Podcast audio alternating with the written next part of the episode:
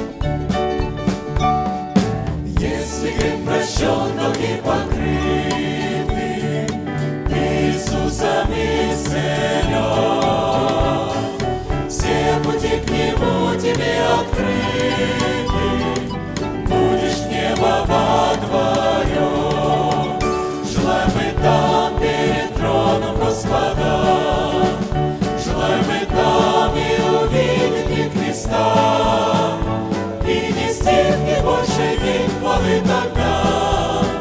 Желай быть там перед троном Господа, Желай быть там перед троном Господа, Желай быть там и увидеть Христа, И не стихнет больше гимн тогда. Желай быть там перед троном Господа.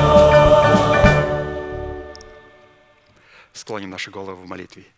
Дорогой Небесный Отец, во имя Иисуса Христа, мы благодарны имени Твоему Святому за вновь представленную привилегию быть на месте, которое чертила десница Твоя для поклонения Твоему Святому имени.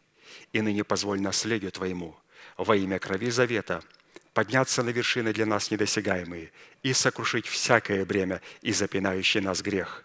Да будут прокляты в этом служении, как и прежде, все дела дьявола – болезни, нищета, преждевременная смерть, демоническая зависимость, всевозможные страхи, депрессии, разрушения, косность, невежество – все это да отступит от шатров святого народа Твоего. И ныне встань, Господи, на место покоя Твоего Ты и ковчег могущества Твоего, и да облекутся святые Твои спасением Твоим, и да возрадуются пред лицом Твоим. Дай нам больше от Духа Твоего – пропитай нас Духом Твоим святым. Позволь нам найти светлое лицо Твое. Мы благодарим Тебя, что это служение представлено апостолом Аркадием в Твои божественные руки. И мы молим Тебя, продолжай вести его рукой сильную и превознесенную. Великий Бог, Отец и Дух Святой. Аминь. Будьте благословены, пожалуйста, садитесь.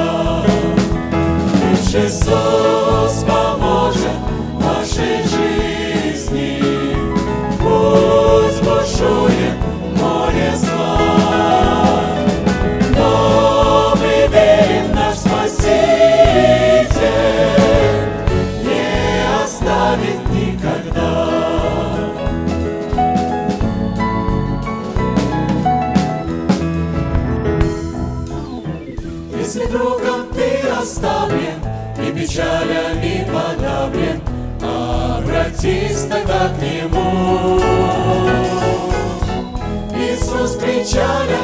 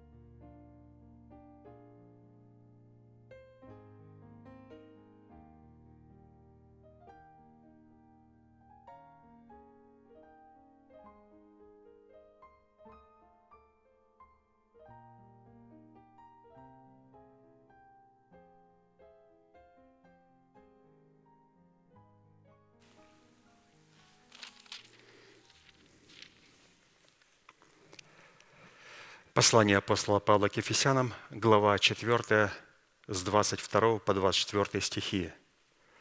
«Отложить прежний образ жизни ветхого человека, истлевающего в обольстительных похотях, обновиться духом ума вашего и облечься в нового человека, созданного по Богу в праведности и святости истины». Право на власть – отложить прежний образ жизни для того, чтобы облечь свои тела в новый образ жизни. То есть снять с себя ветхого человека с его мерзким характером, с его мерзкими проявлениями и одеться в нового человека, который показывает характер Христов и чувствование Христовы. Мы знаем, как выглядит ветхий человек. Иногда люди говорят, что когда я кричу на жену, кричу на детей, и однажды, говорит, я увидел себя в зеркало, я так возненавидел себя. Мне так стало стыдно. Я когда увидел человека в отражение свое, я испугался. И, говорит, через некоторое время я понял, что это был я. Он говорит, я не знал, что я такой некрасивый, когда я кричу на мою жену и на моих детей. Поэтому необходимо снять с себя ветхий образ жизни, чтобы облечь свои тела в новый образ жизни. И для выполнения этой повелевающей заповеди, записанной у апостола Павла и представленной в серии проповедей апостола Аркадия, задействованы три судьбоносных, повелевающих и основополагающих действия. Это отложить, обновиться и облечься – и как мы знаем, что от выполнения этих трех требований – отложить, обновиться и облечься – и будет зависеть совершение нашего спасения. Спасение, которое дано нам в залог в формате семени, чтобы обрести его в собственность в формате плода правды. То есть, что такое собственность? Это когда у нас будет плод правды, плод Духа или же характер Христов. И вот в связи с этим мы остановились на сказании 17 псалма, в котором Давид исповедует свой наследственный удел в восьми именах Бога.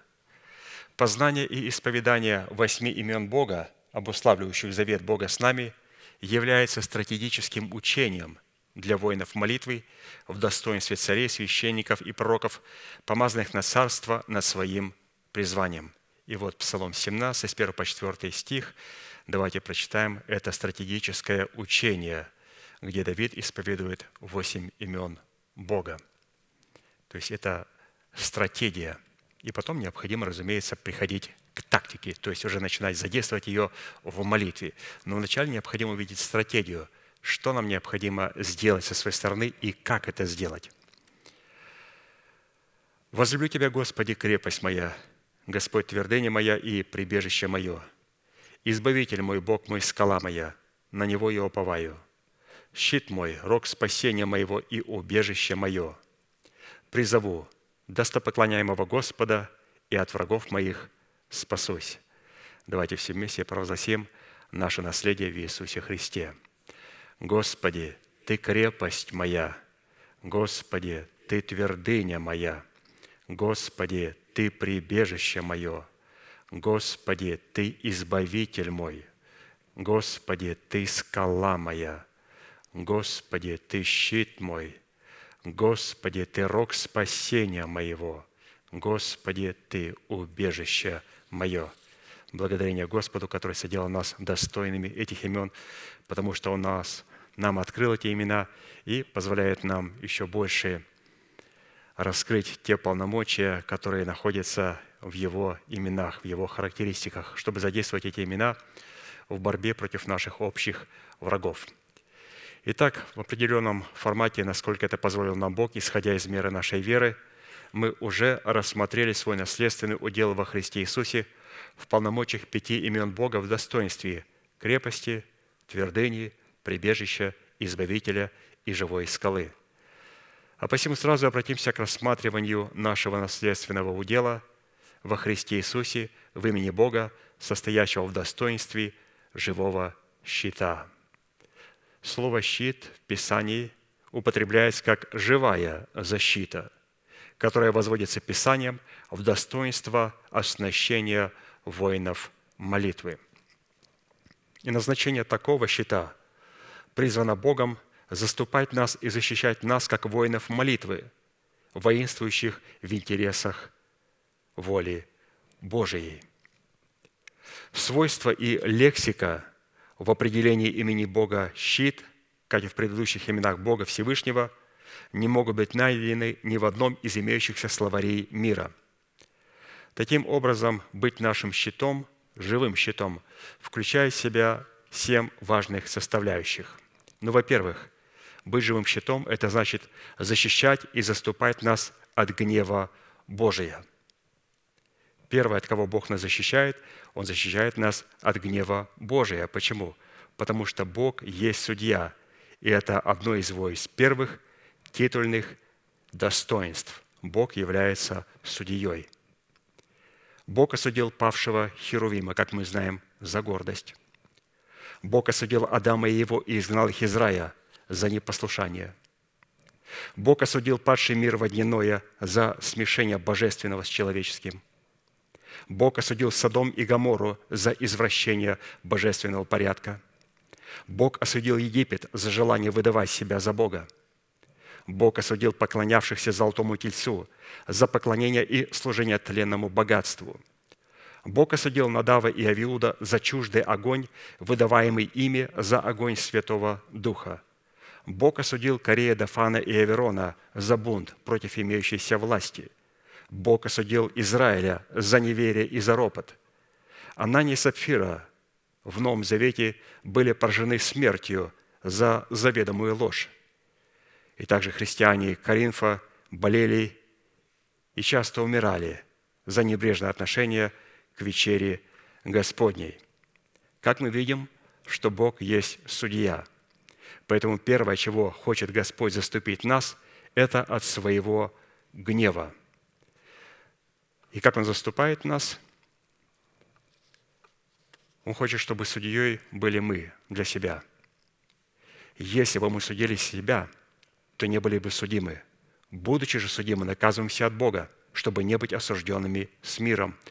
Бог хочет, чтобы мы устроили судилище Христова в самом себе – через слышание благовествуемого слова и оставление всего того, что не соответствует его божественным стандартам, и распространение его царства в своей жизни. Далее, второе. Живой щит защищает и заступает нас от обольщения лукавого. Писание говорит, Он избавит нас от сети ловца, от гибельной язвы. Как? перьями своими осенит нас, и под крыльями Его мы будем безопасны. Оказывается, Господь избавляет нас от обольщения лукавого тогда, когда у нас есть сень от крыльев Божьих. То есть сень – это тень от живого существа. Вот бывает сень от дерева, сень от крыла большой птицы. Или же тень. Тень обычно падает от неодушевленного предмета, например, тень от здания. Но здесь мы видим о том, что Господь хочет нас осенить, то есть покрыть. Для чего? Для того, чтобы нас сохранить от обольщения лукавого. Вот так защищает наш щит. В-третьих, живой щит защищает нас и заступает нас от злого и клеветнического языка. То есть не быть тем и не быть с теми, кто оценивает человека по его оставленному и исповеданному греху. Не быть тем и не быть с теми, кто оценивает человека по его оставленному греху. То есть мы должны осудить это качество, вот язык клеветника, когда мы смотрим на человека и даем ему оценку за его так называемые прошлые грешки. Но они были оставлены, они были исповеданы. И поэтому, вот, чтобы нам не навлечь на себя проклятие. Четвертое. Живой щит защищает и заступает нас от проклятия всякого рода болезни. Мы очень часто болеем, и у нас много святых болеют сейчас. Просто необходимо определиться, болезнь – это жатва или же это время для посева. Не надо никогда говорить, а за что это? Надо говорить, Господь, для чего? Что ты хотел мне этим показать, если мы знаем, что ну, нет греха, за который Господь бы мог нас наказать. Поэтому мы определяемся, либо это жатва, но если это не жатва, то тогда это просто время для посева, когда мы начинаем сеять Слово Божие и соработать с именем Господа. Ты живой щит. Далее, живой щит, в-пятых, защищает и заступает нас от проклятия нищеты. Дело в том, что Бог допускает богатству и нищете как инструменты испытать нас на наличие нетленного богатства. То есть это два инструмента в руках Бога – богатство и нищета, где Он определяет, если у человека богатство нетленное. И когда Писание говорит, Он защитит нас от проклятия нищеты, проклятие нищеты – это когда человек, будь он богатым или бедным, недоволен тем, что он имеет когда мы недовольны тем, что мы имеем, у нас есть проклятие нищеты, будь мы богатые или бедные. В-шестых, живой щит будет защищать и заступать нас от проклятия преждевременной смерти. И преждевременная смерть – это не всегда, когда человек умер в раннем возрасте. Мы знаем, что Авраам умер в 175 лет, но после проказа еще прожил или Иов после проказа прожил еще 140 лет. Моисей прожил 120 лет. Давид прожил 70 лет. И о всех этих мужах было написано, что они умерли насыщенные жизнью. Кто-то 175 лет, 140 лет, 120 лет, 70 лет. Иисус умер и воскрес, когда ему было больше 30 лет, около 33 лет. И он умер насыщенной жизнью – Писание говорит, что стезя праведных, как светило лучезарное, которое более и более светлеет до полного дня. Если человек, будучи молодым человеком, достиг полного дня, или же пришел в меру полного возраста Христова, этот человек, как Христос, может умереть молодым, и он будет насыщенный жизнью. Можно умереть в старости, насыщенным жизнью. Можно, как Христос, умереть, будучи молодым, насыщенной жизнью. Писание говорит, что человек может родить сто детей – и прожить очень длинную жизнь. И потом еще прибавится им много лет. Но если он не достиг полного дня, то выкидыш счастливее этого человека. Выкидыш даже не видел солнца, а этот человек видел солнце, и в своей жизни он так не достиг полного дня. Он достиг вечной ночи и проклятия. И Писание говорит, выкидыш лучше этого человека, который продлил, прошел полную жизнь и был низвергнут в преисподнюю. И в-седьмых, живой щит будет защищать нас от суетной жизни, переданной нам от отцов. Это первое по величине орудие сатаны после соделанного нами греха, которое дает ему юридическое право на наше тело, на нашу душу и на нашу жизнь.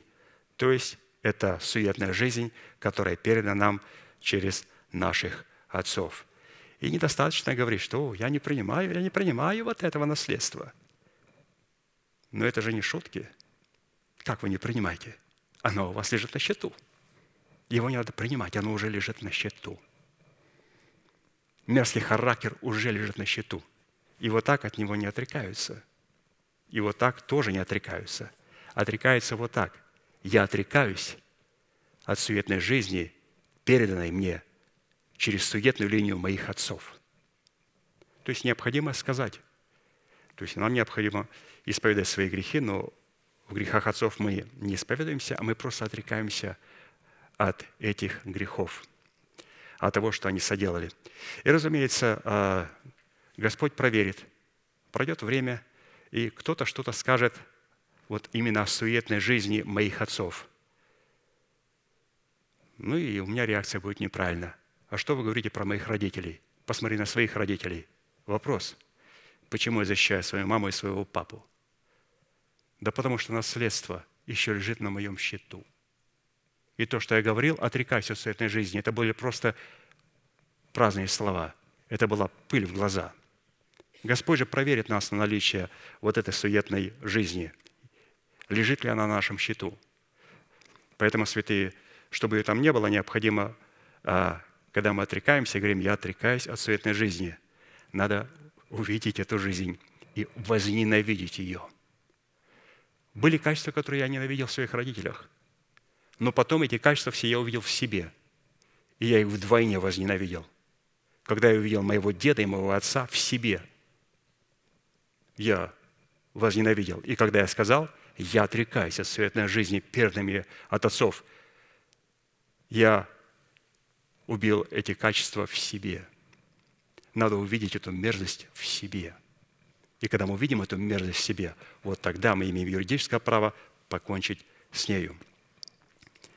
Исходя из перечня такой защиты, щит призван был не только защищать, но также и получать способность сохранять и расширять спасение. Спасение, которое состоит в установлении нашего тела искуплением Христовым, является предметом обетования нетленной жизни. И для этой цели, как и в предыдущих именах Бога, призванных являться уделом нашего спасения – нам необходимо будет рассмотреть четыре классических вопроса, которые помогут нам познать суть нашего наследия в имени Бога – щит. Чтобы дать Богу основания задействовать Его в битве за установление наших тел. Итак, вопрос первый. Какими определениями и свойствами Писание наделяет имя Бога в назначении Его славного имени щит? Второе. Какое назначение в роли нашей защиты Бог отвел в Писании для себя и какую роль возложил на нас – Третье.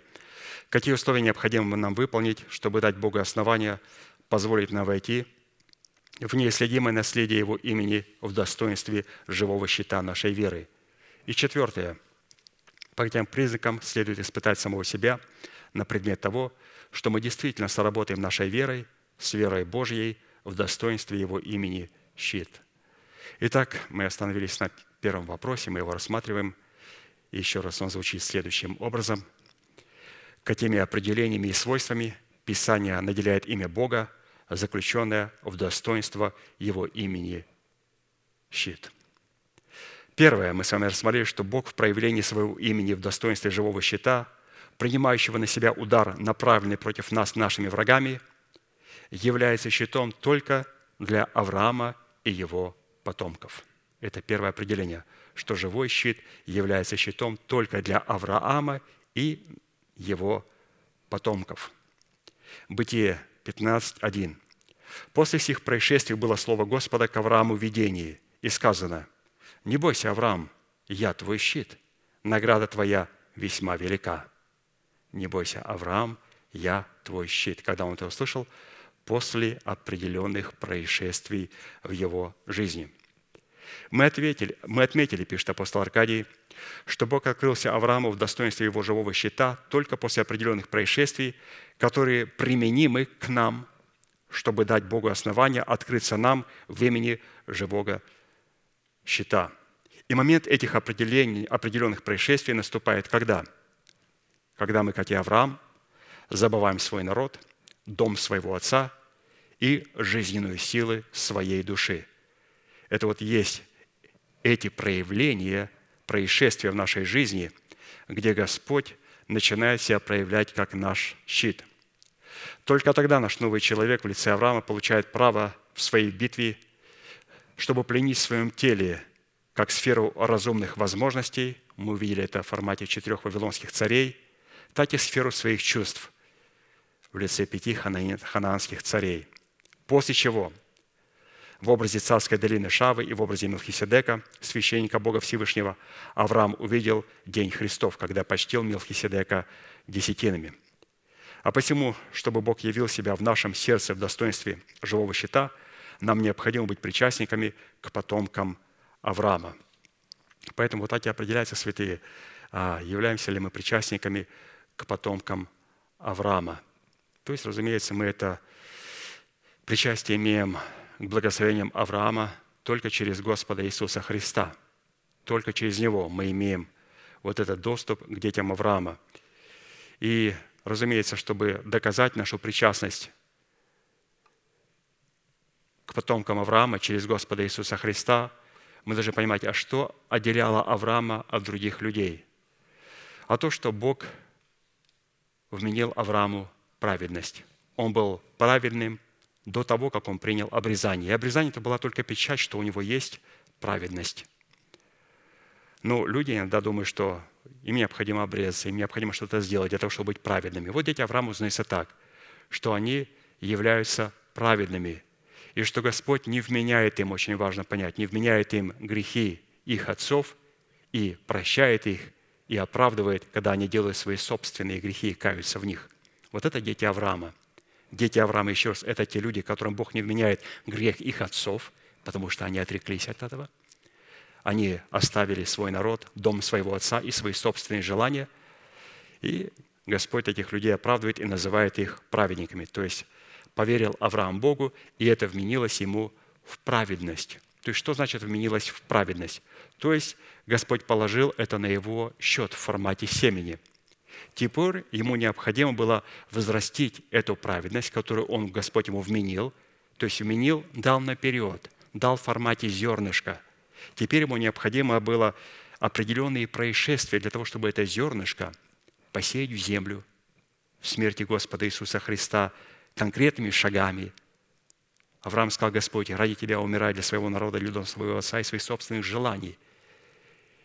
Потом будет определенная война, где Господь позволит ему взять возможности, своих разумных возможностей под контроль и свои эмоции, то есть в формате вот этих всех вавилонских и ханаанских царей, и также позволит ему принести десятины и приношения, где он в этих десятинах представит себя. То есть практически, когда Авраам принес Мелхиседеку десятины в долине Шавы, пастор говорит, вот это как раз был тот момент – когда он увидел День Христов. Иисус сказал об Аврааме, Авраам хотел увидеть день мой. И вы знаете, он говорит иудеям, он увидел его. И когда он увидел его, он возрадовался. Он говорит, а когда это он увидел твой день?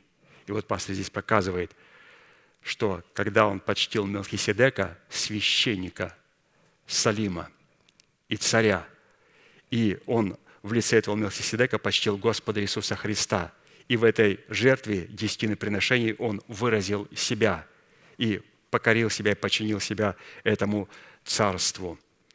Признал Мелхиседека большим себя.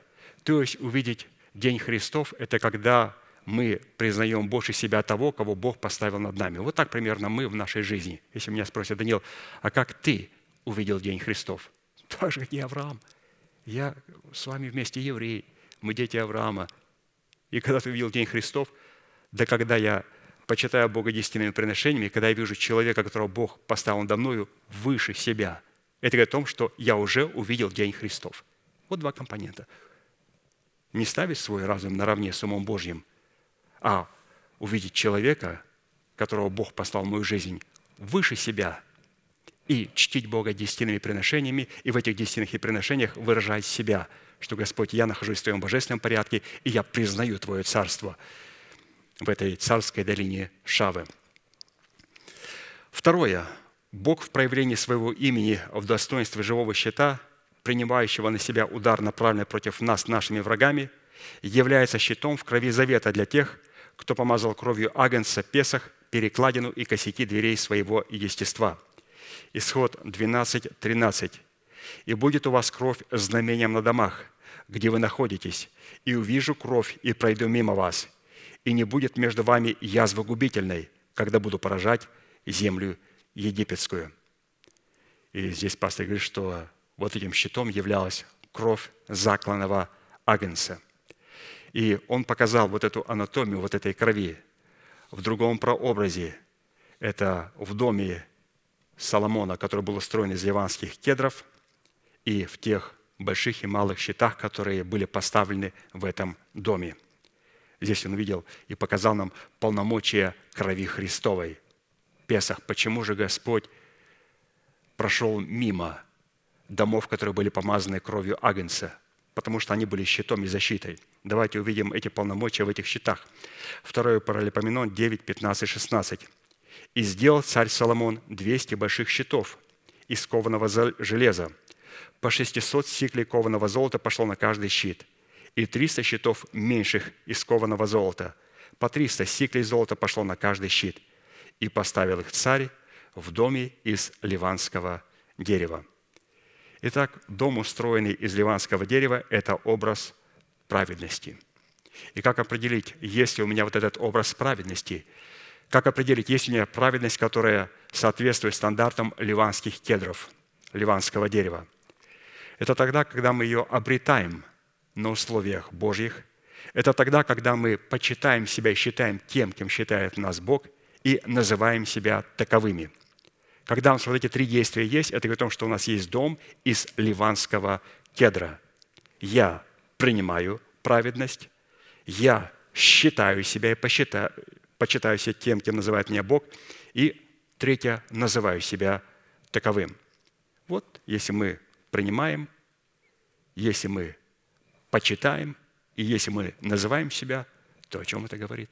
Что у нас есть праведность из ливанского дерева. И вот в этом как раз доме из ливанского дерева должны находиться 200 больших щитов и 300 меньших щитов. 200 больших щитов – это формат абсолютной истины, пребывающий в сердце человека, а 300 щитов меньших – это формат правды или же истины в действии. Третье. Бог в проявлении своего имени в достоинстве живого щита представлен в истине Слова Божье, сокрытой в трех функциях нашего естества. Во-первых, в нашем добром сердце, во-вторых, в нашем обновленном мышлении и, в-третьих, в наших кротких устах, исповедующих веру, сокрытую в нашем сердце. Псалом 94. «Щит и ограждение – истина Его». Следует иметь в виду, что ограждением и щитом истина Слова Божия может быть только в формате начальствующего учения Христова, пребывающего в нашем сердце, что дает нам юридическое право и способность исповедовать его и исполнять его, чтобы таким образом наследовать обетование жизни вечной, призванной воцариться в нашем теле в достоинстве державы жизни посредством молитвы веры, которые отвечают требованиям слова истины. Псалом 118, 114. Ты покров мой и щит мой, на Слово Твое уповаю». То есть еще раз, что мы здесь, святые, могли подчеркнуть, что, что является нашим щитом? Истина. Ну какая истина? Ну так, придите, скажите, что является истиной? Ну все проповедники, все говорят, вот, истина. Да я знаю, что это истина.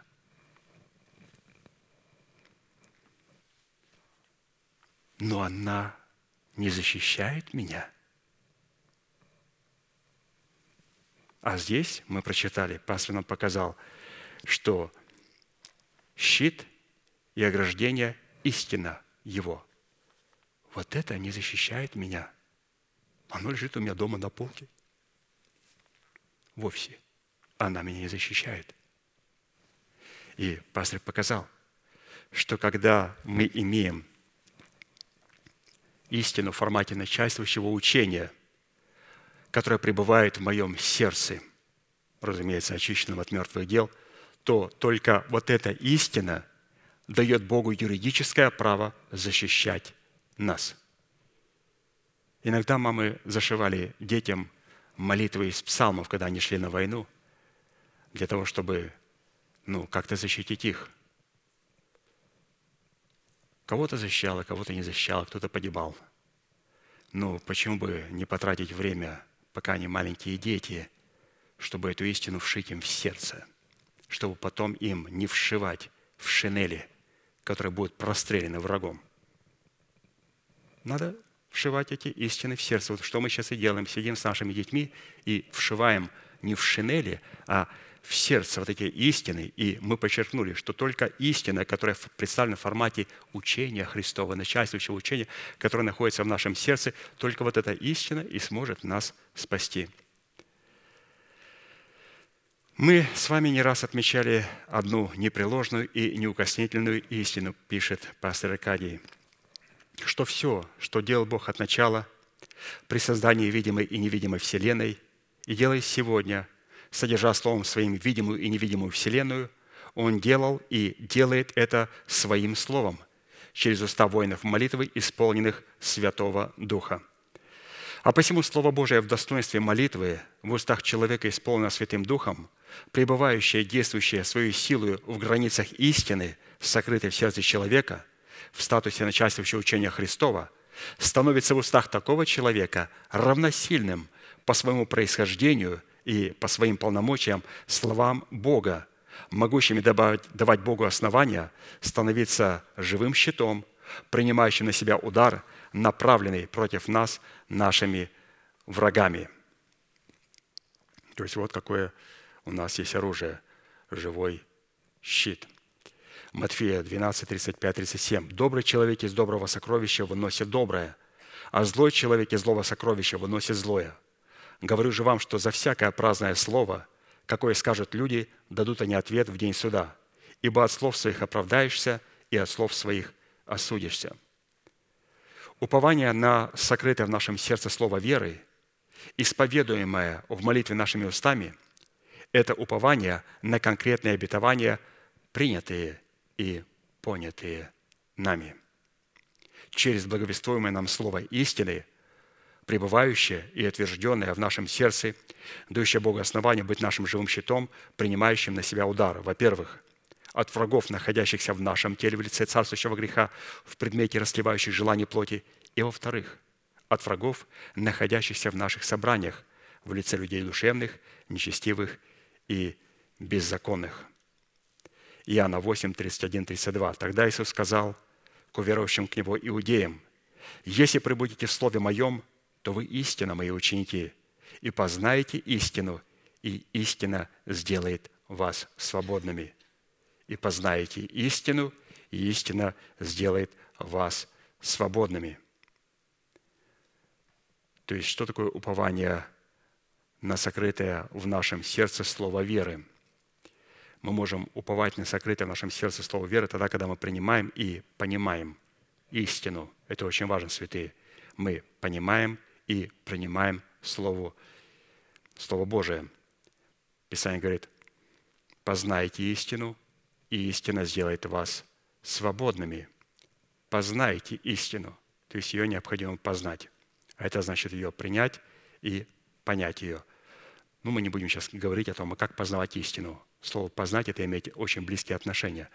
Для того, чтобы поднять, познать истину, необходимо это сделать юридическим опытом. Это необходимо вступить в брачный союз с Церковью Христову, обручиться с Церковью, Сионом. После того, когда мы обручились с Сионом и признали конкретную поместную церковь и человека, который должен быть в этой церкви, представляющий отцовство Бога, тогда Господь позволит мне обручиться с истиной Слова Божия. И вот когда я обручился с Сионом, с Церковью Христовой, где есть порядок Божий, где я слышу истину от человека, которого Бог послал в мою жизнь, и теперь я только обручаюсь с этой истиной. И вот с этой истиной, с которой я обручился, вот теперь имею право на близкие с ней отношения, имею право познавать ее. Человек не может познавать истину. Он слышит слово говорит, я вообще не понимаю, что вы говорите? Я говорю, у нас маленькие дети понимают то, что мы говорим. У нас, он говорит, у вас, слушайте, у вас понимают, что говорит ваш пастырь? Я говорю, у нас маленькие дети понимают, что пастор говорит. Он говорит, ужас. Почему? Потому что человек не обручился с Сионом.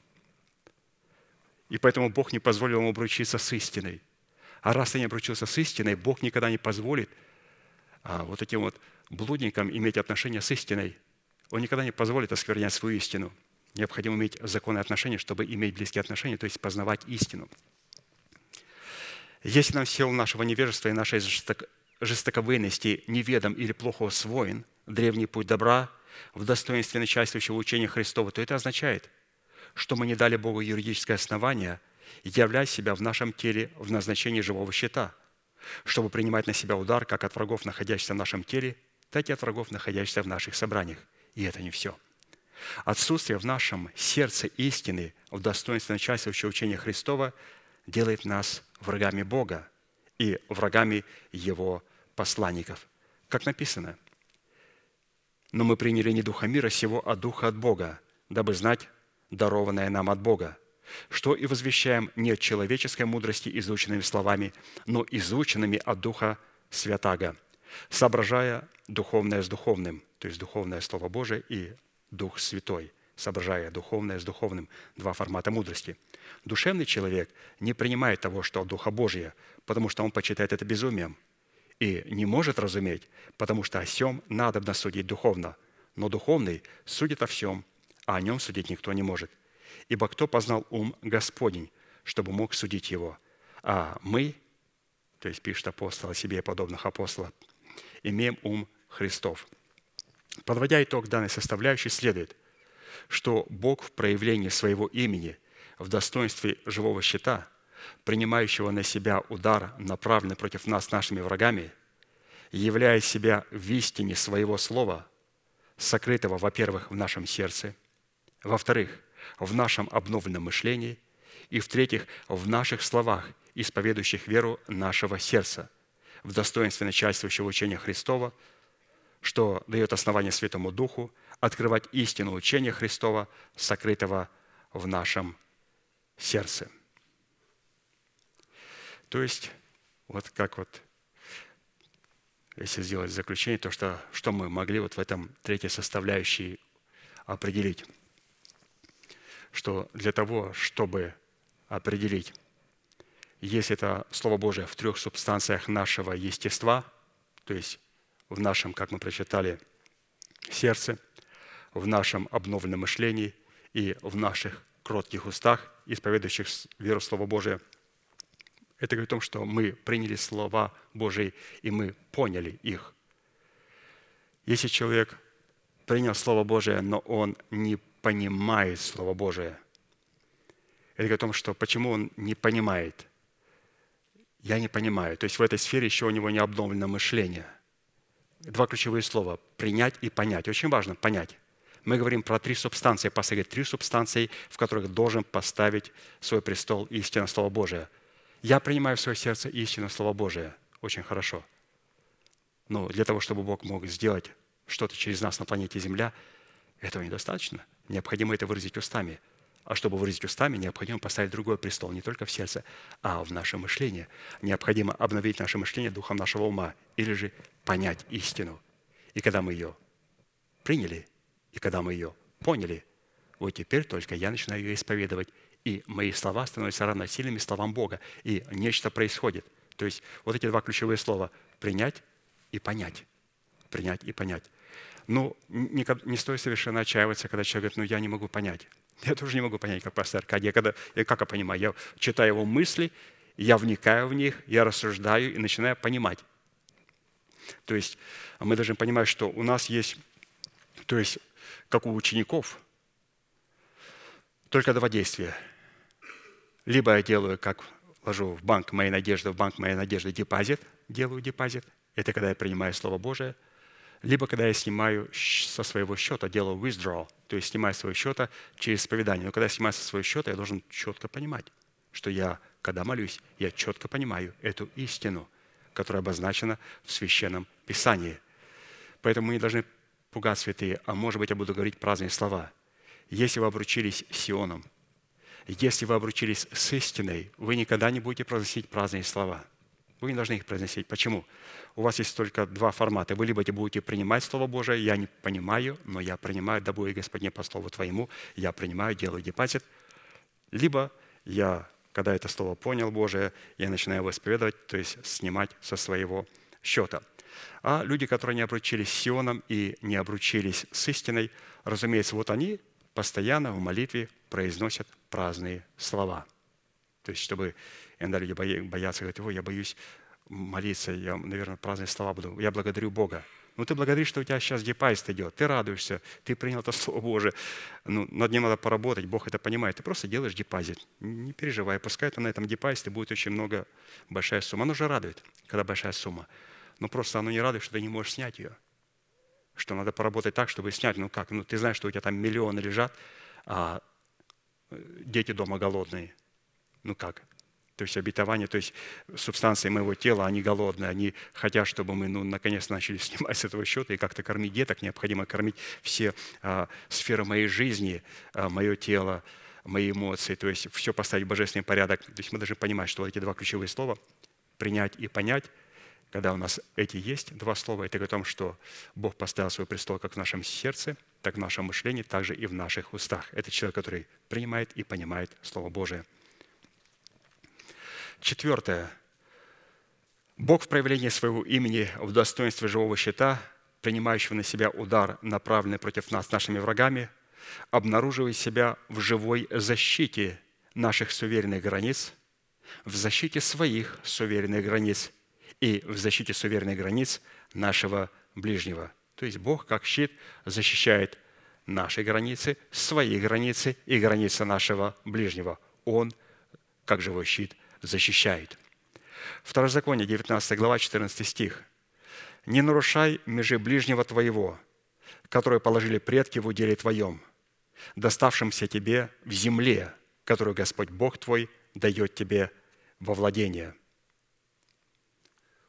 Удел в земле, который Господь Бог дает нам во владение. Итак, давайте вначале рассмотрим, в каком качестве Бог рассматривал землю ханаанскую, где находится наш удел. То есть вначале земля, а потом посмотрим конкретный удел каждого из нас. И чем отличается ханаанская земля от других земель на нашей планете Земля? Поговорим сначала о земле, а потом о наших уделах. У каждого из нас есть определенные уделы на этой земле. Подлинным господином, как мы знаем, всей планеты Земля, сотворенной Словом Бога, исходящего из уст Бога, является сам Бог – Исход 9, 29, как написано. Моисей сказал фараону, «Как скоро я выйду из города, простру руки мои Господу, грома перестанут, и града более не будет, дабы ты узнал, что Господня земля». В данном случае Бог в явлении десяти казней над Египтом хотел показать фараону, что земля египетская, которую фараон почитал своей собственностью, на самом деле является творчеством и собственностью Бога. Вот, пожалуйста. Когда же речь заходит о земле ханаанской конкретно, то в отличие от всех других земель, Бог рассматривал ее в качестве своей святыни, как предмет своего искупления, которую Он пленил, выкупив ее из всех земель кровью креста Христова от власти князя тьмы, которому Адам предал владычество над всею землею.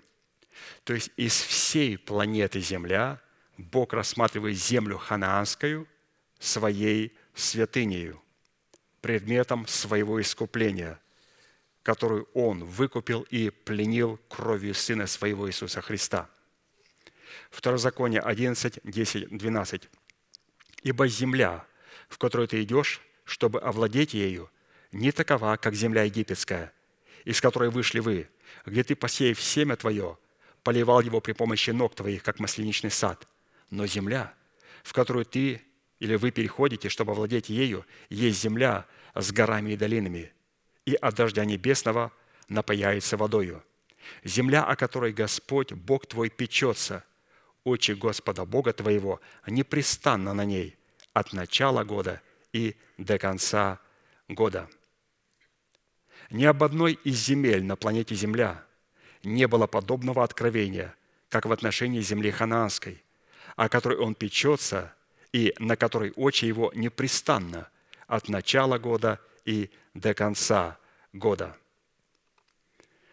От начала года до конца года. И как раз вот этим годом подразумевается то время, которое отпущенное Богом, для того, чтобы христианин пришел в меру полного возраста Христова, в мужа совершенного. Как только христианин начинает приходить в меру полного возраста Христова, Господь говорит, очи мои непрестанно на этой земле.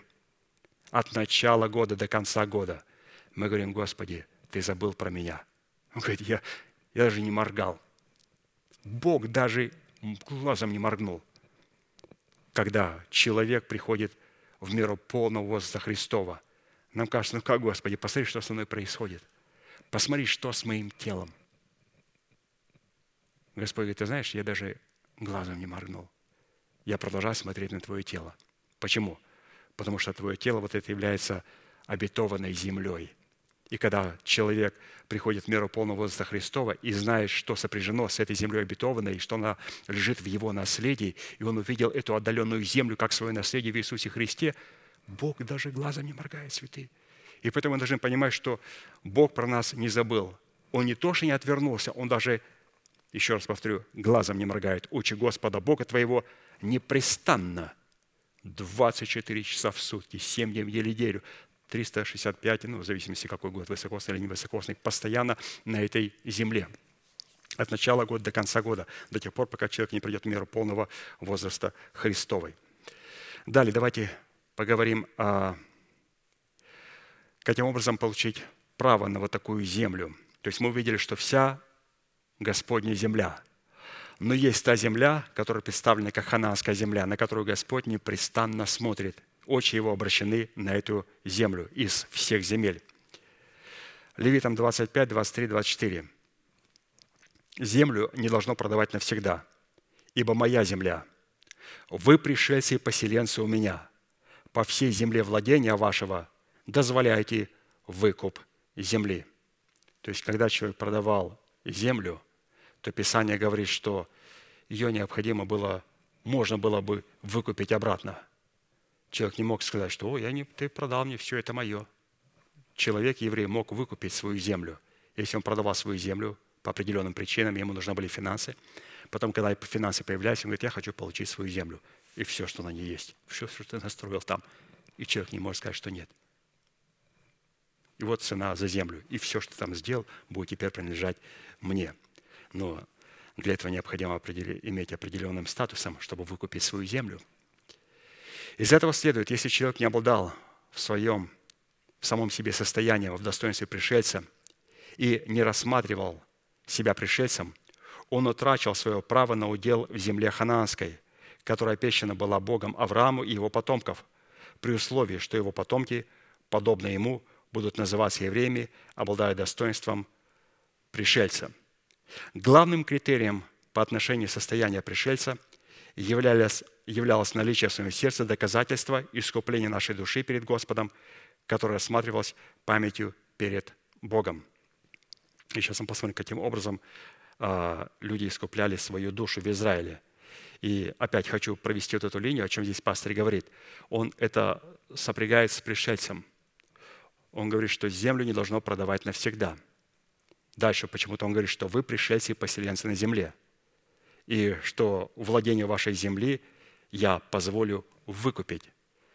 И когда пастор все это соединил, показал, что вы знаете, кому Господь позволит выкупить землю. Почему? Потому что что такое слово «выкупить»? Не купить, а выкупить. У Бога нельзя ничего купить. Мы покупаем чужую вещь, но мы выкупаем свою вещь, которая оказалась у другого человека, у другой личности. И эта другая личность – это Иисус Христос. Мне необходимо обогатиться Его нищетою. Как? Он на кресте – купил у меня участок земли. И я должен его выкупить у Христа. И Христос говорит, ты можешь выкупить его. Как? Обогатиться. Господи, у меня не так много. Обогатиться моей нищетою. Что ты имеешь в виду? Самые богатые люди – это странники, пришельцы, вдовы и сироты. Это самые богатые люди. То есть выкупить это показать искупление нашей души в смерти Господа Иисуса Христа. Мы видим потом побольше, когда мы в смерти Господа Иисуса Христа платим цену и умираем для своего народа, для дома своего Отца и своих развивающих желаний. Для чего? Писание называется это искуплением. Что такое искупление? Искупление – это выкуп. Это выкуп нашего наследия, которое Иисус купил за нас. Он мое наследие купил на кресте. Оно было мое, а теперь находится в нем, у него. Как мне выкупить его? Писание говорит, а ну-ка выкупи у него, но только если ты будешь пришельцем и вдовою. Если ты умрешь для своей души и покажешь искупление своей души перед Господом. И только пришелец, сирота и вдова, потом мы увидим вот эти три качества, которые получили свое наследие обратно. То есть выкупили обратно его. Только три качества. Пришелец, сирота и вдова, которые могут выкупить в Иисусе Христе и получить законное право на это наследие. Все другие люди потеряли свое наследие, а потерять свое наследие – это потерять свое спасение. Но оно во Христе находится. Совершенно верно. Но это его – а я в нем. В нем? Чтобы быть в нем, необходимо у него это выкупить. А чтобы выкупить, что у нас есть? Господи, мне не надо пока, не, не надо по карманам. Надо вот сюда вот, сердечко, вот сюда вот, вот сюда вот. Вот, вот они наши главные кошельки. Вот сердце, главный кошелек. Вот, вот это вот главный кошелек. Главный кошелек. Это главные кошельки –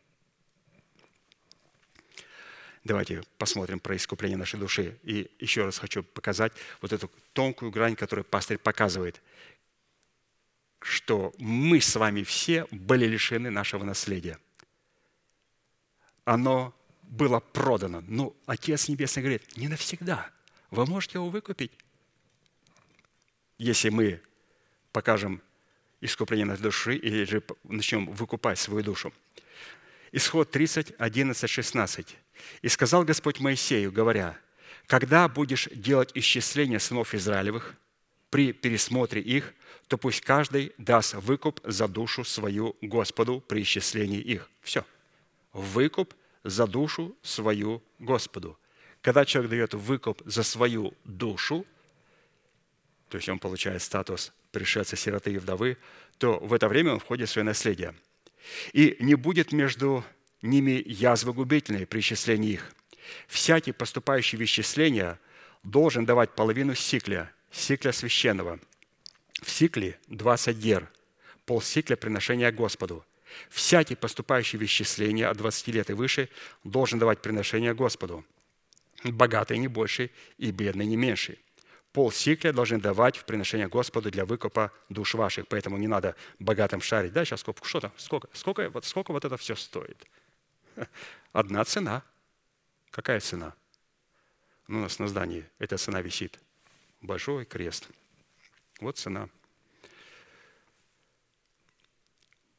Богатый не больше и бедный не меньше. Пол сикля должны давать в приношение Господу для выкупа душ ваших. Пол сикля, то есть соработать своей верой с верой Божьей и соработать своим крестом с крестом Христовым – и возьми серебро выкупа от сынов Израилевых и употребляй его на служение скинии собрания. И будет это для сынов Израилевых в память перед Господом для искупления душ ваших». То есть мы здесь увидели, святые, о том, что, что нам, какую картину рисует нам пастырь. Во-первых, он показал, что вся Господня земля. Потом он показал, что есть земля, на которой очи Господа непрестанно. Это земля хананская. Теперь он говорит, я хочу, чтобы вы стали достойными этой земли хананской, потому что она была продана другому. Ее купил некто на кресте 2000 лет назад. И чтобы получить закон и юридическое право, я должен выкупить в смерти Господа Иисуса Христа эту землю. Когда? Когда я искупляю свою душу в смерти Господа Иисуса Христа и умираю для своего народа, для дома своего отца и своих развивающих желаний, это как раз происходит болезненное искупление. Я начинаю выкупать у Христа свое наследие. И цена для всех, и для богатых, и для бедных одна – смерть Господа Иисуса Христа и Его воскресение, победа. Итак, давайте возвратимся к поставленным к постановлению, исполняя которое мы дадим Богу основания, являйся в качестве нашего живого щита, принимающего на себя удар, направленный против нас нашими врагами, как в нашем теле, так и вне нашего тела, то есть в теле Христовом. И это постановление гласит, еще раз, Второзаконие 19, 14, Не нарушай межи ближнего твоего, которые положили предки в уделе твоем, доставшимся тебе в земле, которую Господь Бог твой дает тебе во владение». То есть здесь уже мы говорим конкретно про участки каждого из нас. Следует сделать ударение на том, что данное постановление уже ратифицировано или утверждено с позиции горы Гевал и Горизим. Второзаконие 27, 17. «Проклят нарушающий межи ближнего своего, и весь народ скажет Аминь». Из данного постановления следует, что всякий человек благословен, когда он не нарушает межи ближнего своего. А посему причина, по которой мы можем нарушать межи удела нашего ближнего, данного ему во Христе, это наличие нашего контролирующего духа, обнаруживающего себя в отвратительном эгоизме. Таким образом, межи удела представлены в таких трех составляющих. Во-первых, межи удела для каждого из нас – это границы, очерчивающие участок в земле ханаанской, который достался с нами Израилевым, вошедшим в исчисление в удел, полученный по жребию их отцам. То есть это конкретные границы конкретных участков в земле ханаанской, которые мы получили, когда мы вошли в исчисление. И мы сами говорили, что значит пойти войти в исчисление. Это значит искупить наши души, искупить, выкупить, забрать их от нашего народа, от дома нашего Отца, который противится истине и от своих собственных желаний. Мы выкупаем свои души. И вот этой цены полсикля достаточно, чтобы выкупить свое наследие и получить удел в земле хананской. Во-вторых, межи удела – это границы, очерчивающие наш удел, данный нам Богом в предмете нашего призвания, выраженном в нашем звании и нашем избрании, возведенного в достоинство нашего нетленного наследия, за которым призвано нести ответственность перед Богом. Еще раз, что такое межи? Вторая составляющая – это границы нашего нетленного наследия. Это границы нашего нетленного наследие, которое выражает себя в нашем звании и в нашем избрании. И можно определить у человека, обладает ли он этим уделом, этим нетленным наследием, потому что он избирает. Вот дать ему меню и сказать, что бы вы здесь выбрали в этом меню. И по этому меню можно говорить о звании человека. Третье. Межи удела – это границы, очерчивающие уровень нашей веры – которое напрямую зависит от нашего посвящения, которому предшествовало освящение, связанное с нашим духовным возрастом. Как написано, по данной мне благодати, всякому из вас говорю, не думайте о себе более, нежели должно думать, но думайте скромно по мере веры, какую каждому Бог уделил. Римлянам 12.3. Еще раз, которому, какую каждому Бог уделил. То есть Бог нечто нам уделил – исходя из меры нашей веры, которая зависит от меры нашего освящения, а мера освящения зависит от меры нашего посвящения Богу. Ну, а посвящение может, а, а посвящение, разумеется, может судить о нашей духовности перед Богом. Поэтому как переоценка возможностей меры нашей веры, так и их недооценка либо толкнет нас на нарушение межи удела нашего ближнего, либо позволит нашему ближнему – так и нашим врагам нарушать межи нашего суверенного удела, который состоит в нашем призвании и в нашей ответственности.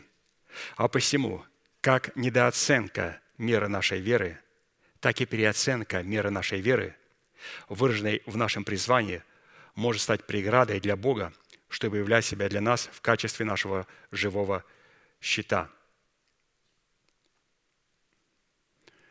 То есть очень важно, святые, понимать, что недооценка и переоценка себя очень опасна. Если мы неправильно оценим себя, согласно Писанию, то мы позволим нашим ближним и тем более нашим врагам нарушать эти межи. Если мы переоцениваем себя, то мы будем нарушать межи нашего ближнего. Если у меня роль в церкви пастыря, то есть что такое роль пастыря? Я не играю роль, я не клоун – Хотя бывают люди, которые играют роль пастыря. Так примеряют, ходят перед зеркалом, чувствуют, как они... Я никогда не играю никакой роли. Я исполняю данную мне роль пастыря. Но я знаю, что есть человек в церкви, который несет позицию пастыря. Это человек-отец.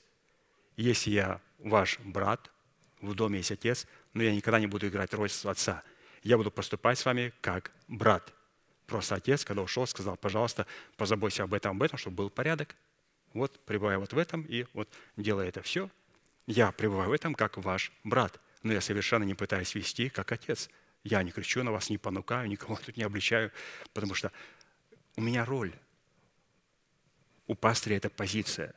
Поэтому мы должны понимать, что если я начну переоценивать себя, то я начну ущемлять ваши права. И вы будете себя чувствовать некомфортабельно. Я буду заходить на ваш удел. Но если я буду недооценивать себя, то тогда мы позволим врагам или же людям невежественным нарушать границы нашей. Поэтому а, как вот сделать так, чтобы не нарушать границы? Вот как мы прочитали, каждому Бог уделил, то есть место и мера, которую каждому Бог уделил в теле Христовом. А как определить эту меру? Ну, как определить эту меру? Ну, вот эта мера, которая есть у нас, вот это и есть наша мера. Вот эта мера. А я вижу себя там. Да, мало ли где я там себя вижу. Я вижу себя там и там, и непонятно, где я себя вижу. Я себя вижу только там, где меня просят быть. Надо копать, будем копать. Надо идти, надо идти. Надо красить, будем красить. Надо говорить, будем говорить. Надо молиться, будем молиться. Не, некому петь, но будем петь. Не лучшим образом. То есть а, будем делать то, что необходимо делать.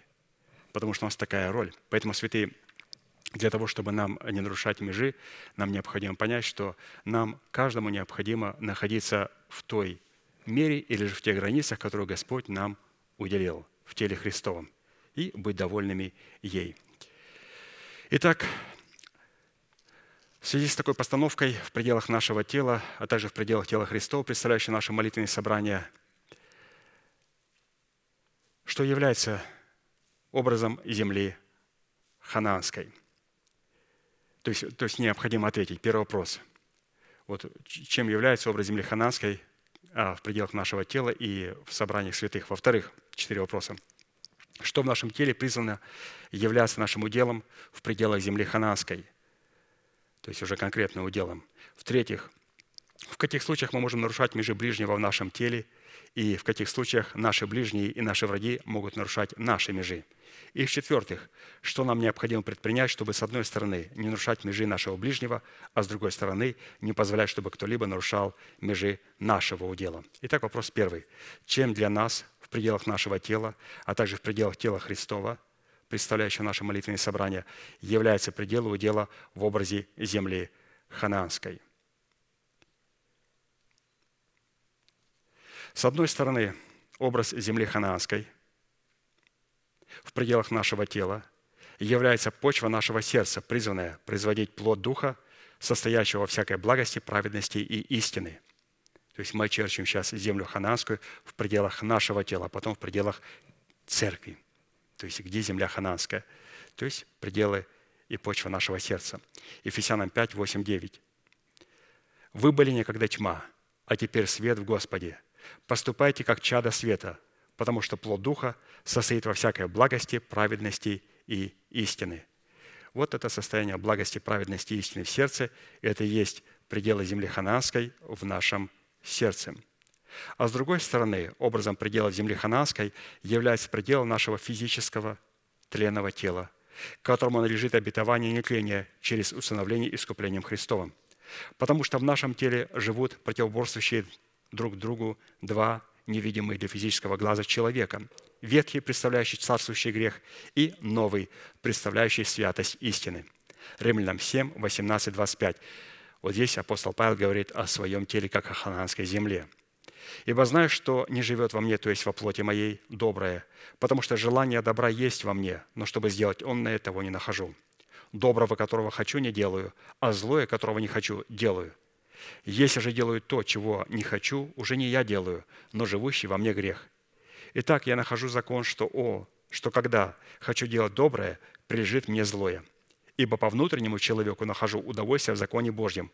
Но в членах моих вижу иной закон, противоборствующий закону ума моего и делающий меня пленником закона греховного, находящегося в членах моих. Бедный человек, кто избавит меня от всего тела смерти. Благодарю Бога моего, Иисусом Христом – Господом нашим, Итак, то же самое я умом моим служу закону Божью, а плотью закону греха и смерти. То есть здесь он говорил о том, что этой землей ханаанской является его тело. Ну, разумеется, потом это тело станет уже землей израильской. То есть, итак, что в нашем естестве является землей ханаанской? Это, разумеется, наше сердце, добрая почва нашего сердца и также наше тело является землей ханаанской. В то время как образом земли ханаанской в пределах тела Христова в церкви является избранный Богом остаток, которому противостоят люди душевные, нечестивые, беззаконные, претендующие на Царство Небесное и до времени жатвы, растущие все на одном поле. То есть обратите внимание, что землей ханаанской в теле Христовом является избранный Богом остаток. То есть люди душевные, беззаконно честивые не являются землей ханаанской в теле Христовом. Вот так мы увидели, чем является земля ханаанская, как в нашем теле, так и в теле Христовом. Вопрос второй. Что в нашем теле призвано являться нашим уделом в пределах земли ханаанской? То есть мы увидели, что а, это наше сердце и наше тело, а вот именно какой там должен быть удел, как он должен себя проявлять. Образом нашего удела в пределах земли ханаанской, представляющей в нашем тленном теле нетленную почву нашего сердца, призванную взращивать плод Духа, состоящего всякой благости, праведности и истины, является чистота нашего сердца. Вот, пожалуйста, наш удел. Конкретный удел, конкретный участок в земле ханаанской – это чистота нашего сердца. Чистота нашего сердца представлена в достоинстве нашей совести, очищенной от мертвых дел, на которой, как на печати, запечатлено господство начальствующего учения Христова в совокупности 12 жемчужных ворот, 12 оснований стены Вышнего Иерусалима и в дереве жизни 12 раз в году, приносящего плод, дающему на каждый месяц плод свой. Писание говорит, больше всего хранимого храни сердце твое. То есть, чем является наш наследственный удел? То есть, он является чистотой нашего сердце. Поэтому, когда только люди покупают участочек, первое, что они, у них такое желание полностью его очистить, очистить от всяких колючек, от всех вот этих вещей.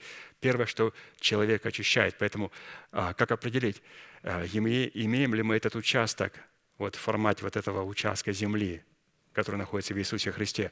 Первое, что мы начинаем делать, мы начинаем очищать а, этот участок. ну это же ежевика, там ягодки, да все это надо рубить, все это надо очищать, все эти колючки, все надо убирать. И когда человек начинает очищать свое сердце, это говорит о том, что он имеет это наследие, он имеет это дело. Он хочет просто все эти колючки, все эти тернии выдернуть вон из своего участка. В то время как образом нашего удела в пределах земли хананской, представляющего тело Христова, в лице избранного Богом остатка, является единодушие и единомыслие с человеком, представляющим для нас делегированное отцовство Бога – Итак, в нашем теле этот участочек определяется тем, что мы заботимся о чистоте нашего сердца, а в теле Христовом, если это тело Христово является участком Бога, оно определяется через а, единодушие и единомыслие с человеком, представляющим для нас делегированное отцовство Бога. Это очень важная составляющая. Вопрос третий.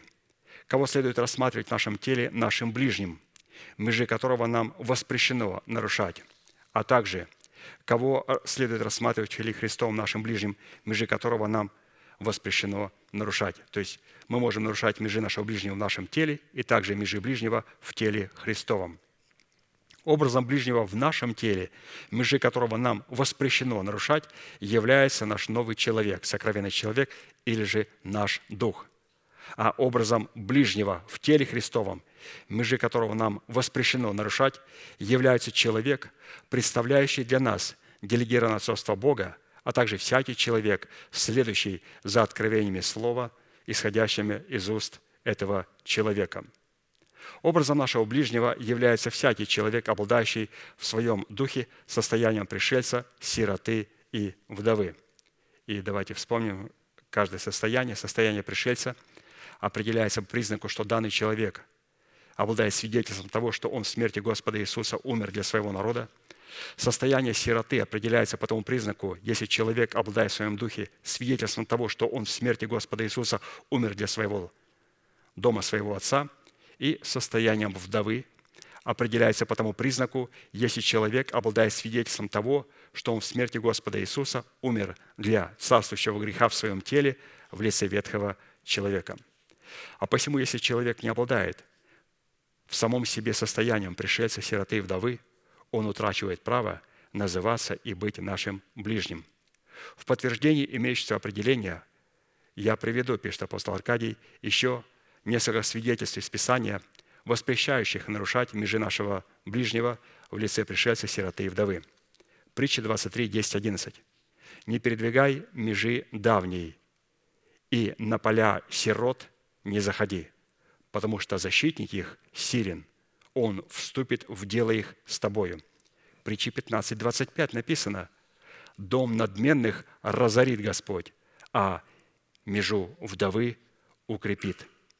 Нарушать межи ближнего своего в своем теле в достоинстве пришельца, сироты и вдовы – это имея веру и добрую совесть, отвергнуть ее и потом потерпеть кораблекрушение вере. Нарушать же межи ближнего своего в достоинстве пришельца, сироты и вдовы в теле Христовом, представляющем наши взаимоотношения друг с другом в наших собраниях, это превратно судить пришельца, сироту и брать у вдовы одежду в залог. Второзаконие 24, 17, 22. «Не суди превратно пришельца». То есть мы говорим о том, каким образом не нарушать межи ближнего. То есть мы уже определили, а, что вот как определять ближнего. То есть это вот качество сироты, вдовы и пришельца.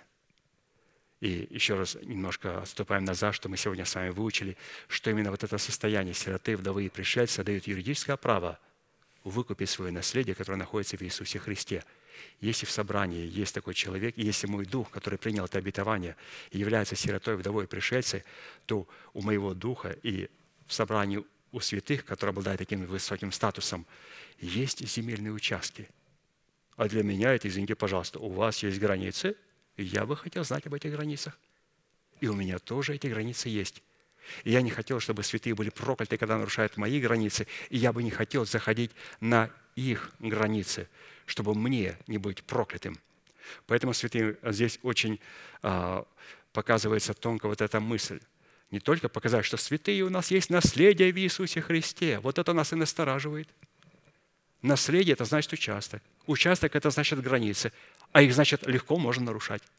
А если нарушаешь, Писание говорит, как мы прочитали, что Господь говорит, на поля сирот не заходи, и между вдовы не передвигай потому что Господь будет защитником их, Бог будет защищать их. И поэтому мы должны предостерегать себя. Второзаконие 24, 17, 22. «Не суди превратно пришельца, сироту и вдову». То есть судить превратно пришельца, сироту и вдову – это когда вот таким людям, которые обладают таким высоким статусом, давать им оценку. Либо завышать им оценку, либо занижать им оценку. Что мы делаем? Мы нарушаем границы ближнего.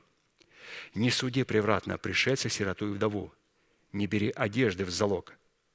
Помни, что и ты был рабом в Египте, и Господь освободил тебя оттуда. Посему я и повелеваю тебе делать сие. Когда будешь жать на поле твоем, и забудешь сноп на поле, то не возвращайся взять его, пусть он останется пришельцу, сироте и вдове, чтобы Господь твой благословил тебя во всех делах рук своих. То есть не надо приписывать себе все победы. Бог благословляет это собрание не потому, что я вот такой такой понятливый человек. Бог благословляет это, потому что в этом собрании есть святые, которые обладают статусом сироты, вдовы и пришельца. И Писание говорит, когда ты собираешь жатву, то не надо все собирать снопы, оставь сноп. Не приписывай себе победы. Здесь есть святые, ради которых я тебе это дал. Когда будешь обивать маслину твою – то не пересматривай за собою ветвей. Пусть останется пришельцу, сироте и вдове. Опять, не надо приписывать все победы себе. Бог дает победу телу Христову, и все это делает ради тела Христова. Также, когда будешь снимать плоды в винограднике твоем, не собирай остатков за собою. Пусть останется пришельцу, сироте и вдове. И помни, что ты был рабом в земле египетской, посему я и повелеваю тебе делать сие. То есть, святые, мы должны с великим смирением подходить, когда Бог начинает нас благословлять. Он хочет благословить нас еще и больше. благословить а, нас своей премудростью, благословить нас своей силой, своим могуществом. Но просто необходимо понимать, что там есть порция сироты, вдовы и пришельца. И что не надо полностью оббирать и забирать, что вот Господь через меня вот такие-то великие дела делал в такие-то года. Господь все это делал ради церкви. Я благодарен Богу за нашего пастыря, брата Аркадия. Но я знаю, то, что он имеет, и то, что он вот нам передал, это Господь сделал ради своей церкви. Если бы нас не было, вот это не было бы достоянием пастора Аркадия. Вы это должны понимать. И это надо говорить в смирении. Я бы не имел такой возможности передавать вам. Мне в школе в аттестате было написано очень примерный мальчик, но он совершенно не может выражать мыслей.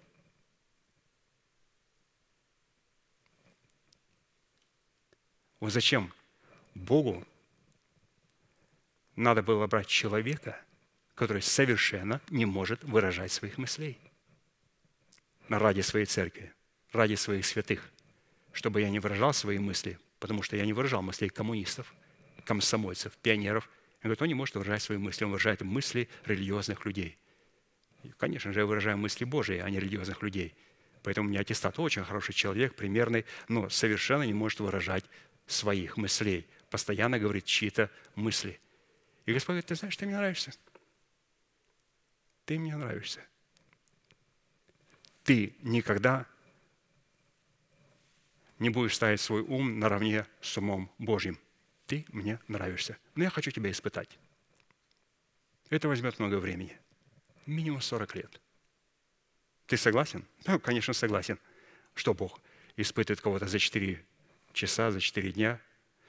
40 лет – это хорошо, значит, жить буду долго. Пожалуйста, Господи, можешь 80 лет мне испытывать, 120. Я никуда не тороплюсь.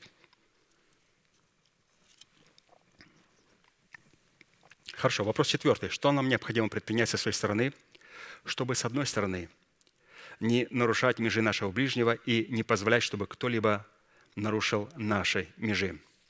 А с другой стороны, как следует вести себя, чтобы дать Богу основания стать нашим живым щитом, принимающим на себя удар от наших врагов – направленный на нарушение нашей суверенной межи, очерчивающей наш удел.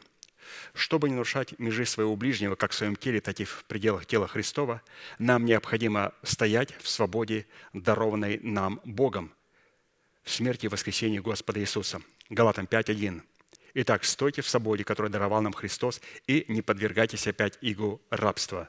То есть, когда мы стоим в свободе Христовой, то мы не будем нарушать межи другого человека и никогда не позволим, чтобы другой человек контролировал нас и нарушал наши межи. Что мы подчеркнули, святые, мы должны стоять в свободе Христовой.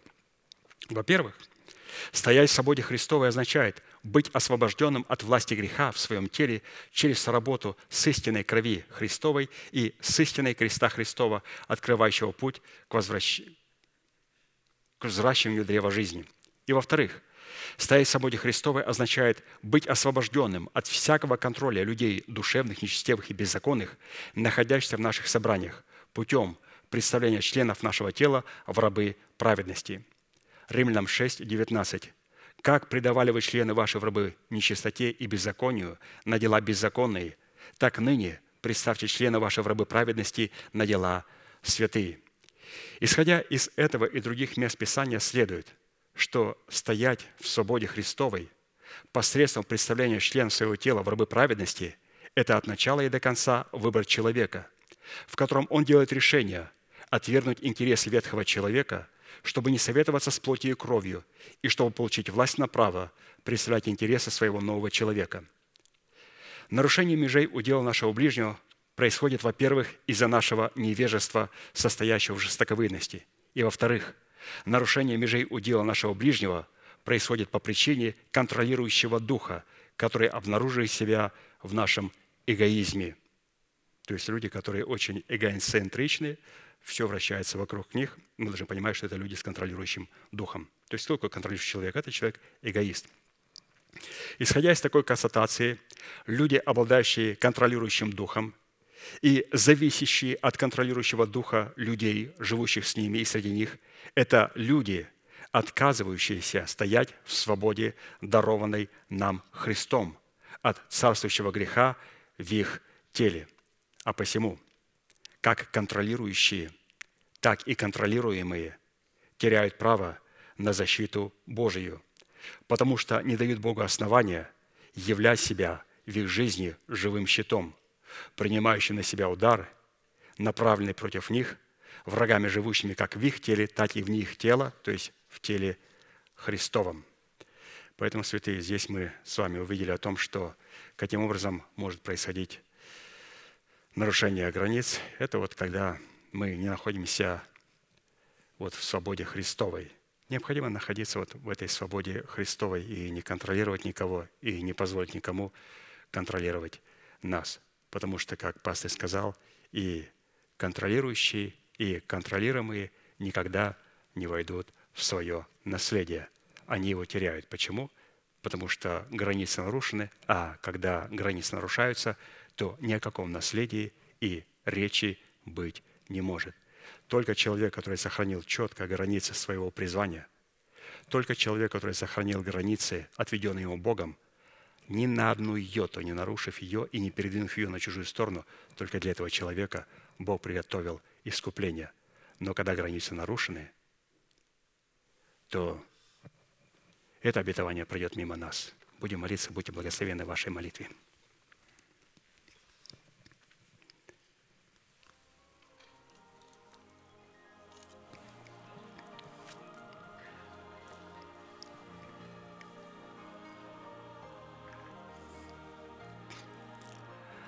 Дорогой Небесный Отец, во имя Иисуса Христа, мы благодарим Тебя за великую привилегию находиться на месте – которая чертит десница Твоя для поклонения Твоему святому имени.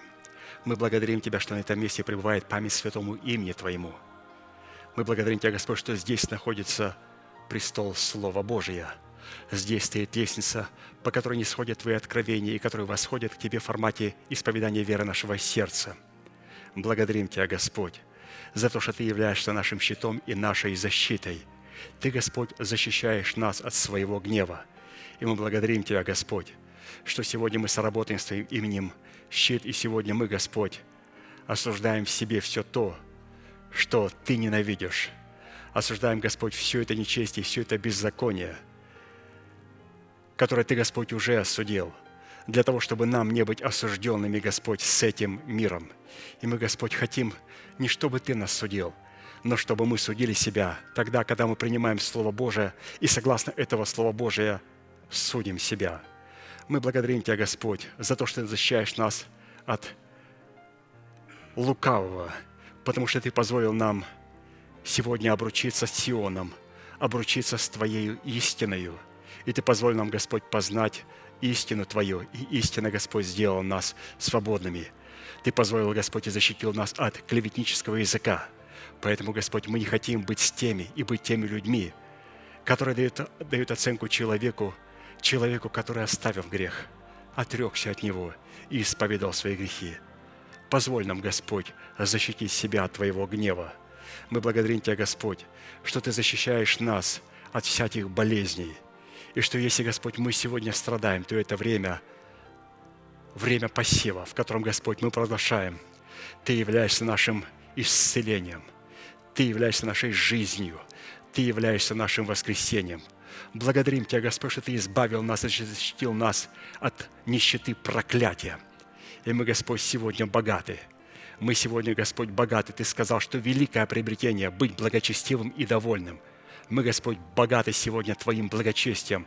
Мы довольны, Господь, тем, что Ты позволил нам иметь. Мы благодарим Тебя, Господь, что Ты сохранил нас от преждевременной смерти. Ты не отзовешь нас от земли до тех пор, пока мы не достигнем полного дня – пока мы не придем в меру полного возраста Христова, Господь.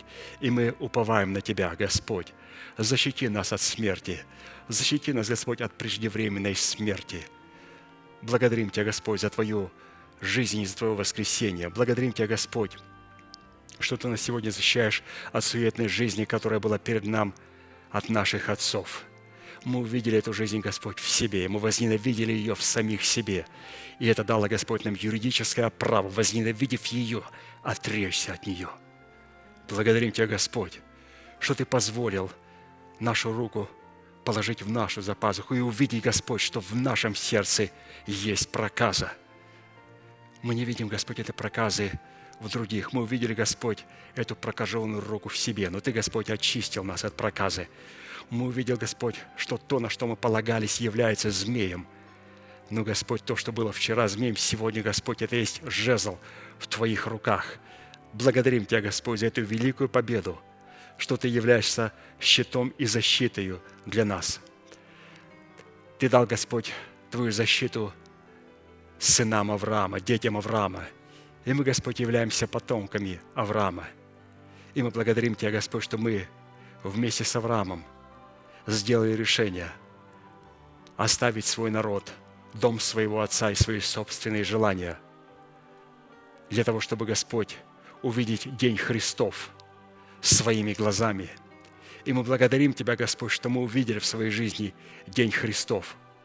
Поэтому, Господь, мы и почтили Тебя, почтили Тебя на Сионе Твоем, почтили Тебя в том человеке, которого, Господь, Ты послал в нашу жизнь и где мы выражаем себя в наших десятинах и приношениях, наше почтение к Тебе, потому что, Господь, мы увидели День Христов. Благодарим Тебя, Господь, за эту жизнь и воскресенье, которое Ты являешь в этом чудном Дне Христовом. Мы благодарим Тебя, Господь, за защиту в крови Агнца. Ты позволил, Господь, нам устроить себя в дом из ливанского дерева. Поэтому, Господь, мы приняли Твою праведность – мы почитаем себя теми, кем Ты нас почитаешь, и мы называем себя, Господь, теми, кем Ты нас называешь. Благодарим Тебя, Господь, что мы почитаем себя мертвыми для греха, живыми же для Бога, и называем несуществующую державу жизни как уже существующую. Благодарим Тебя, Господь, за силу крови Христовой. Благодарим Тебя, Господь, за Слово Божие, за истину Твою, которая является щитом и ограждением для нас. И это, Господь, есть истина, которую мы приняли – и которой мы обновили свое мышление и поняли ее, и исповедали Господь своими устами. И эта молитва, и эти слова являются равносильными словам Божьим. Благодарим Тебя, Господь, за Слово Божие, которое поставило свою отметину в нашем сердце, в нашем мышлении, в нашей душе и в наших устах. Мы благодарим Тебя, Господь, за наше наследие, которое находится в Иисусе Христе – он две тысячи лет назад купил наше наследие. И мы, Господь, сегодня хотим выкупить это наследие, когда мы принимаем искупление души нашей и в смерти Господа Иисуса Христа умираем для того, с чем связана наша душа. Мы умираем для того, Господь, чтобы посредством этой платы цены, посредством этих полсикли серебра выкупить то наследие, Господь, которое было куплено Тобою – и мы, Господь, выкупаем его. И мы получаем юридическое право на Твою жизнь и Твое воскресение. Потому что если мы соединились с Тобой подобием смерти, то соединимся с Тобой подобием воскресения. И мы, Господь, соединимся с Тобой подобием воскресения, потому что Ты, Господь, нам доверил этот удел, и мы, Господь, вошли в наш удел. Наше сердце вошло в этот удел, потому что, Господь, оно очищено – от всякой скверны, от всяких колючек. Мы очистили, Господь, этот удел, потому что он стал нашим уделом. Благодарим Тебя, Господь, за те границы, которые Ты дал нам. И позволь, Господь, нам находиться в этих границах и не позволять никогда нарушать эти границы у ближнего нашего, у сироты, вдовы и пришельца.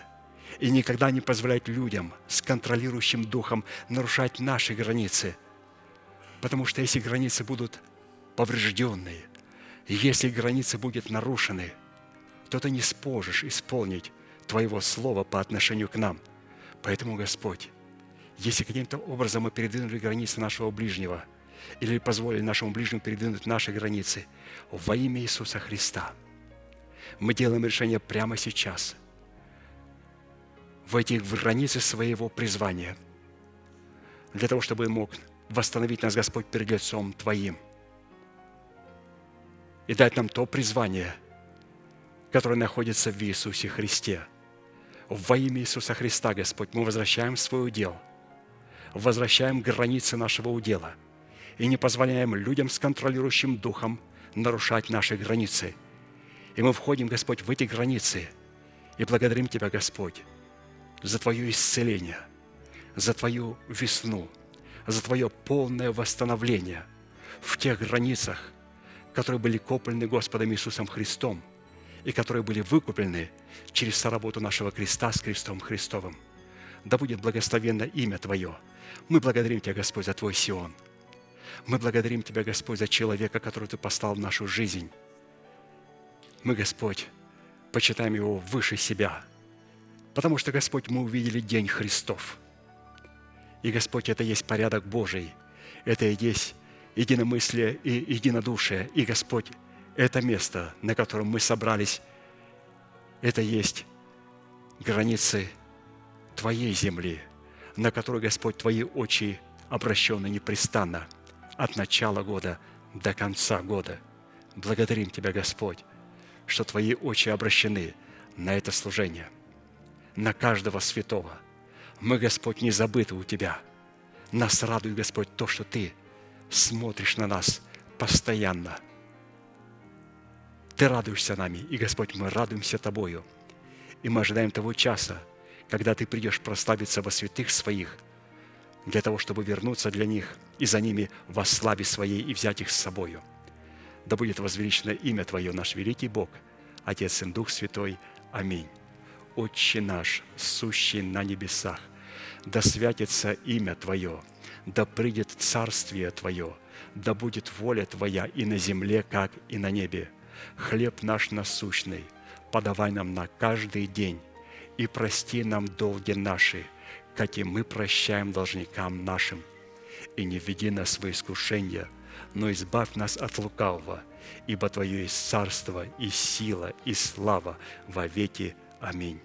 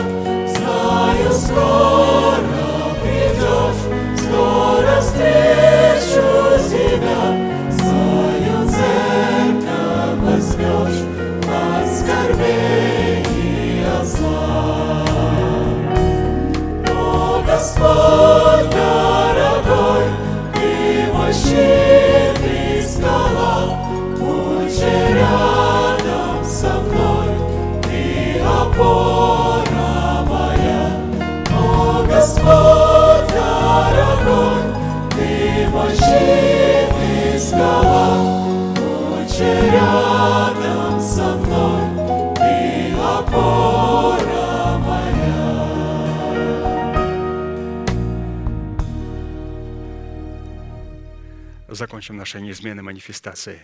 Могущему же соблюсти нас от падения и поставить перед славою Своею непорочными в радости, единому, премудрому Богу, Спасителю нашему, через Иисуса Христа, Господа нашего, слава и величие, сила и власть, прежде всех веков, ныне и во все веки. Аминь. Служение наше закончено. Следующее собрание будет сегодня, молитва бдения, также утренняя молитва и общее богослужение с 12 до 2.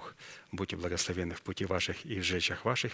И как наш пастырь говорит, можете приветствовать друг друга. Широ дякую. Дякую.